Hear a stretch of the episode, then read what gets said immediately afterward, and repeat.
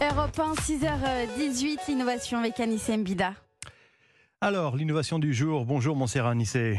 Bonjour Lionel. Bonjour à tous. Euh, Elle est consacrée euh, à une technique pour lutter contre le gaspillage alimentaire et ça se passe directement dans le frigo. Hein. Oui, directement au cœur de l'action, sur les lieux du crime. Parce qu'on le rappelle hein, quand même, l'essentiel du gaspillage alimentaire, ce sont tous ces produits frais qu'on achète et qui finissent par pourrir dans le frigo. hein.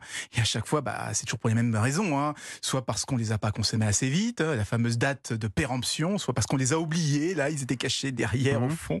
Au total, par ça représente quand même 20 kilos de nourriture encore emballée qui est jetée chaque année en France quand même. hein. Bah, D'où cette idée, bah, nous accorder un petit répit grâce à un purificateur de frigo. Alors qu'est-ce que c'est? C'est un petit appareil que l'on pose sur une des clayettes et qui va détruire toutes les bactéries, toutes les moisissures qui circulent dans le frigo.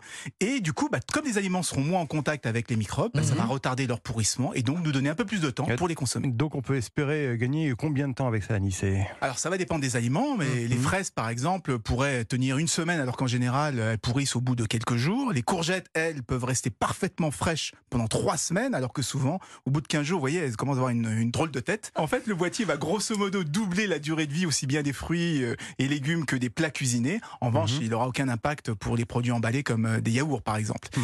Et c'est un appareil qui s'appelle le Shelfie et il est conçu par Vitessi, une start-up italienne. Mais alors, dites-moi, c'est le genre de technologie qui gagnerait à être intégrée directement dans nos réfrigérateurs, non?